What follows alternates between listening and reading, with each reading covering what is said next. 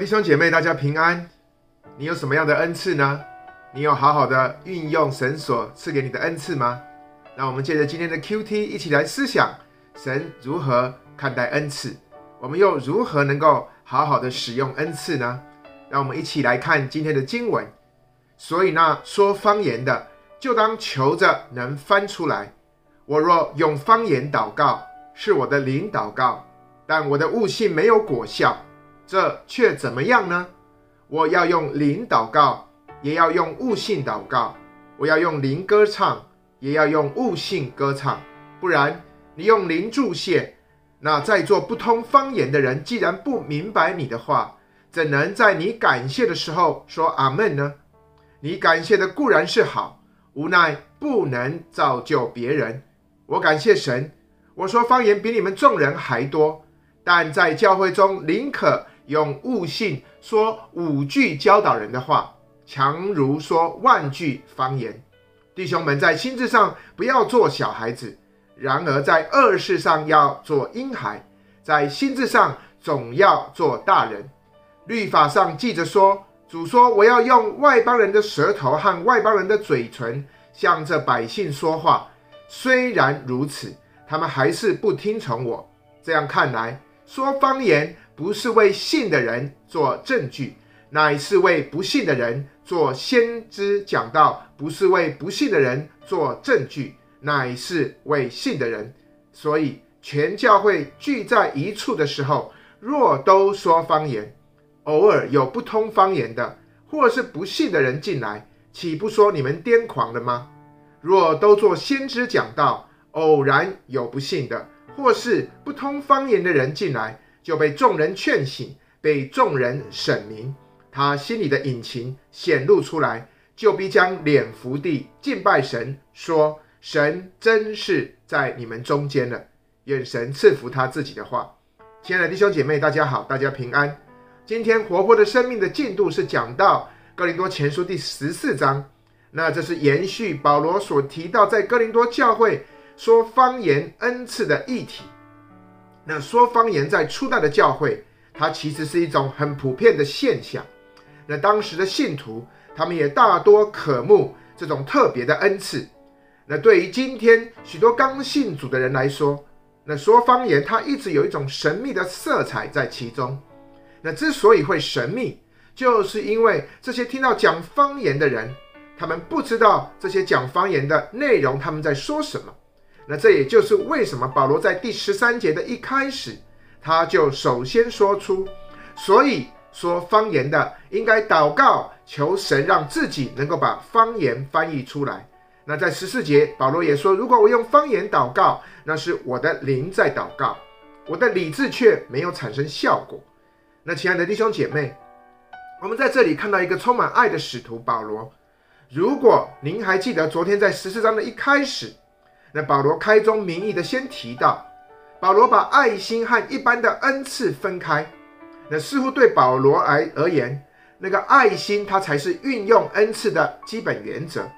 所以各位，在爱的前提下，我们看到保罗指出，若是信徒他们有如此大的需要。他必须公开的说方言的时候，那当他祈求说这方言的恩赐时，那也因着爱的缘故，因为在爱心才是运用恩赐的基本原则上，那这个人他必须同时求方言翻出来的恩赐。那亲爱的弟兄姐妹，我们看到其实一直到第十九节，如果你读经文，我们会好像以为保罗是针对这件说方言的事，要求弟兄姐妹要翻译方言。那在这里，我特别要指出，保罗在这里所指的方言，跟使徒行传所提到那个方言其实不是太相同。那真正的方言，它是有一种规则的语言，它是别国的话，它是可以翻译出来的。所以保罗才说，就当求着能翻出来。那今天有一些人，他们学习说一些没有人能够懂的舌音，那这其实并不是在使徒行传里面所说的方言。所以在第十四节，保罗才说：“如果我用方言祷告，那是我的灵在祷告，我的理智却没有产生效果。那这是什么意思呢？”亲爱的弟兄姐妹，我自己的领受是：当一个人他的心被圣灵感动，那当然这有部分是属于自己的感情的作用，但是这种感动，它却不仅仅局限于个人感情的触动而已，而是这个人，当他与圣灵在没有任何可以阻拦的交通以及接触的时候，这个人他真实的感受到圣灵的同在以及掌管。那在这种与圣灵接触的时候，当他察觉他用悟性已经没有办法突破跟神的互动的时候，那在这个时候，他就要以属灵的层面上能够来与神互动，所以他就开始被圣灵所感，他就可以开始说方言去赞美神，与神互动，因为在被圣灵充满的时候。其实用人自己有限的言语以及情感，他已经无法将心里所要赞美的话来说出。所以弟兄姐妹，当圣灵感动一个人的时候，那这个人自己说方言，那自己应该是懂的。他与神交通而使自己得益处。但是对于其他在场这些不能够说方言的人来说，这些人他听不懂，他们也不明白。所以，对于这些人来讲，他们则是一无所得。所以，对那个说方言的人，保罗说悟性才没有果效。弟兄姐妹，这也就是为什么，其实求恩赐最大的目的，应该是造就教会，而不是造就自己。阿门。所以，今天若我们在教会里面，我们公开的说方言，如果我们所说的方言是指向这位神的。那弟兄姐妹，那这样的言语是应该可以彼此得到共鸣的。那一个人他可能在邻里说方言，那这种邻里说方言的前提，是因为这个人他已经在悟性上没有办法突破跟神的交流以及互动。但是当我们在讲方言的时候，对于其他听不懂的肢体，那这些人怎么能够得到共鸣呢？那就好像。如果我们听不懂英文，但是你到一个教会聚会，这像一个教会是用英文来敬拜、英文来祷告，无论在这么火热，他们怎么样的感动，但是因为听不懂，可能对你来讲一点意义都没有。所以保罗在这里才说：“他说我要用灵祷告，也要用悟性祷告；我要用灵歌唱，也要用悟性歌唱。不然你用灵祝谢。”那在座不通方言的人，既然不明白你的话，怎么能够在你感谢的时候说阿门呢？亲爱的弟兄姐妹，我在这里看到，其实为什么保罗他是神所重用的仆人？其实过去在使徒行传一开始的教会，那说方言，它其实不是一种表现很像谁比较属灵的方式，那也不是说一定要说方言才真正是被圣灵充满。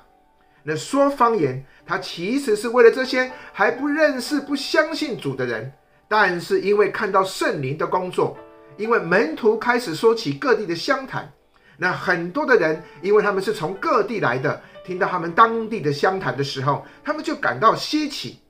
所以弟兄姐妹，当这些人他们被圣灵的工作感动，被圣灵的工作震撼，于是他们的心就归向基督耶稣。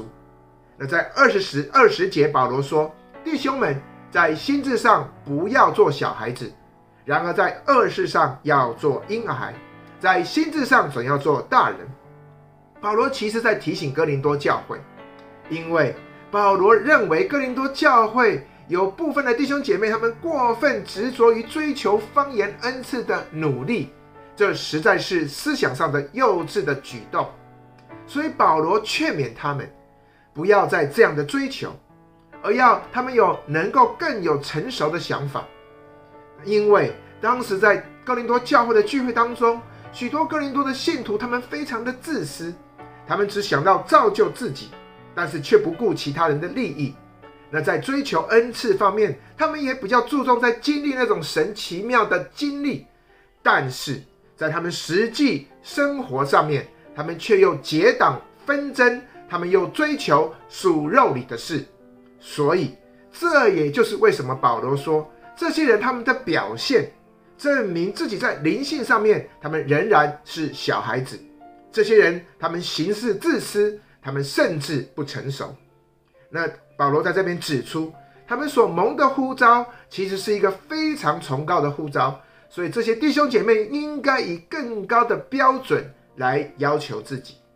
所以，亲爱的弟兄姐妹，感谢主，今天在灵修的最后，我要祝福你。我们是要追求属灵的恩赐，但是各位，我们不要忘记，恩赐的基础它是建立在爱的原则上。那属灵恩赐的最终的目的是为了造就神的教会，阿门。那一个人他不单只有恩赐，他还要能结出圣灵的果子来。我过去其实，在教会当中有看到许多非常有恩赐的弟兄姐妹，但是很遗憾的，有一些恩赐特别强的，那这些人他们反倒却无法与人合作。没有办法跟别人一起的团队侍奉，所以这不单是他们自己的亏损，我看到更是教会的亏损。所以在分享的最后，我用保罗在哥林多前书十三章所说的，让我们彼此的勉励。保罗说：“如果我用人和天使的方言说话，却没有爱，我就成了那个吵杂的锣，那刺耳的拔。”感谢主，愿圣灵常常提醒你我。真正神所喜悦的恩赐，它是表现在最后这两节，也就在二十四到二十五节。保罗说：“偶然有不信的，或是不通方言的人进来，就被众人劝醒，被众人审明，他心里的隐情显露出来，就必将脸伏地敬拜神，说：神真是在你们中间的。所以弟兄姐妹，无论你我有什么恩赐。”教会就是一群我们这些属神的百姓。当我们聚集的时候，我们真正的因为主的爱，能够显出神的同在，和借着神所赐的恩赐，证明上帝伟大的全能。甚至连这些不信的人，他们看到以后，也不得不服服承认耶稣基督是主，他是我们是他的门徒。阿门。